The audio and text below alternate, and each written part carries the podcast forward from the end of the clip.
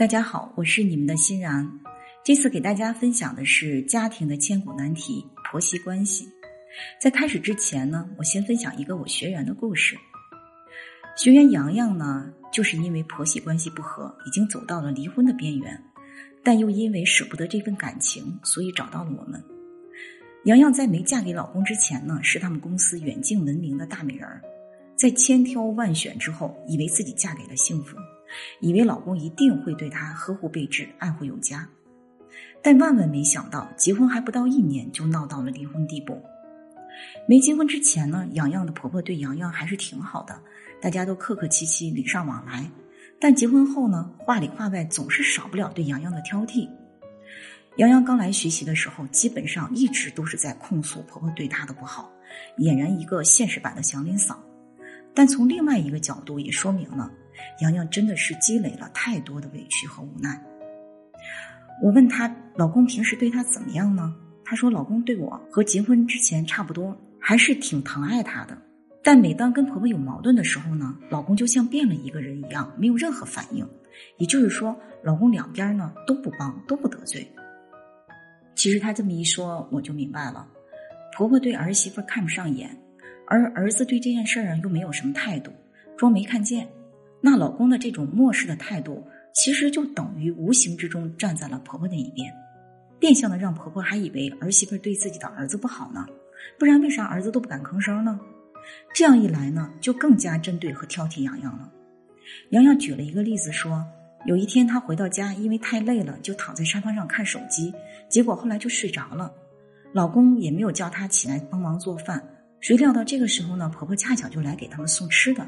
一进门就看到儿媳妇呼呼大睡，儿子一个人在忙活，于是就开始埋怨娘娘太娇贵，也不说帮着干活，也不心疼自己的老公。这个时候呢，老公没什么反驳，只是说：“妈，你快坐下吧，累不累呀？这么远还给我们送吃的，以后别送了，我们都是大人了。”这个时候呢，洋洋也赶紧起来了，给婆婆倒了杯水。婆婆呢，依旧不依不饶的数落着洋洋：“老公是家里的顶梁柱。”做媳妇儿的要体谅老公，你看我什么时候都不让你爸操心，巴拉巴拉自顾说着。这个生活的小片段呢，折射出了很多家庭矛盾的问题根源。著名的心理学家武志红说：“中国的婆媳矛盾根源其实在于丈夫的缺席。”最近呢，芒果台的综艺节目《婆婆和妈妈》又引发了一次关于婆媳关系的大讨论。画面是这样的：林志颖带着陈若仪去妈妈家。刚一进门，林志颖的妈妈便开始挑剔媳妇儿的着装，就是那条有个破洞的牛仔短裤。林妈妈说：“下次最好不要穿这种短裤来我们家，不礼貌。”林妈妈的挑剔不知道是发自真心还是为了节目效果。总之，有没有觉得场景十分的熟悉呢？林妈妈的对错呢，我们姑且不论，但是笑眯眯的林志颖站在一旁什么也没说，这就让我想起一个关于婆媳关系的段子。比如那句令人捧腹的话：“你本来有一个娘，结婚又找了一个新娘，你说能没有矛盾吗？”老婆会说：“跟你过一辈子的是我，而不是你妈。”老娘会说：“老婆可以再选择，而妈无法选择。”这个时候，男人很难，但是再难，男人也不能躲闪和逃避。连乡村爱情故事里的憨直的警官也这么说：“婆媳关系的好坏，要看男人这个杠杆怎么去平衡。”一个公正的儿子兼丈夫，其实就是婆媳之间最好的契约，让他们各司其职，不越界。说到边界呢，其实，在家庭关系中，边界感是最重要的因素。家庭是传递爱的载体，从父母传给孩子，再由孩子向下传递。所以，家庭中居第一位的是夫妻关系，而不是亲子关系。在你的婚姻中，是不是亲子关系永远排在第一位呢？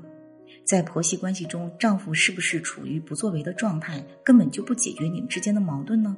甚至会让你产生离婚的念头。请添加我的助理咨询师“恋爱成长零零五”，找到我来帮你一对一的进行调解，让你不在离婚的边缘徘徊，过上稳定的日子。德国家庭系统排列大师海灵格在他的《爱的序位》一本书中说：“家庭里夫妻关系应该是排在第一位，是核心。”和上一代人家庭都应该排在夫妻关系之后。家庭出现问题，一个重要的原因是家庭的关系失去了秩序。那最常见的两个问题是：糟糕的婆媳关系、严重的恋子情节。这两点呢，其实是相辅相成的。在家庭当中，如果有一个糟糕的婆媳关系，那么一般可以推断，在婆婆以前的那个家庭中，也曾有一个糟糕的婆媳关系。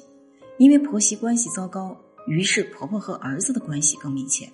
对于这个婆婆而言呢，不是丈夫，而是儿子却成为了她最亲密的人，成了她最割舍不下的人。于是，当儿子要去分离，要去找一个爱人，并建立一个自己的新家庭的时候，作为婆婆，她内心很难过，她会觉得自己失去了生命中最重要的人，所以。他会有意无意的阻止儿子与儿媳妇建立的这种亲密关系。那作为儿子呢，他以前就知道他是母亲心目中最重要的人。对于母亲而言呢，他比爸爸还要重要，所以他为此而自得。但是呢，他要回报母亲，于是他也不忍心背叛母亲而与妻子建立最亲密的关系。这是很多婆媳关系难以相处的心理秘密。相反，如果婆婆心目中最重要的人一直是丈夫而不是儿子，那么儿子的分离就不会那么难受，她反而会欣喜的看到儿子找到了他最爱的人，她也可以拥有他的家庭、他的人生了。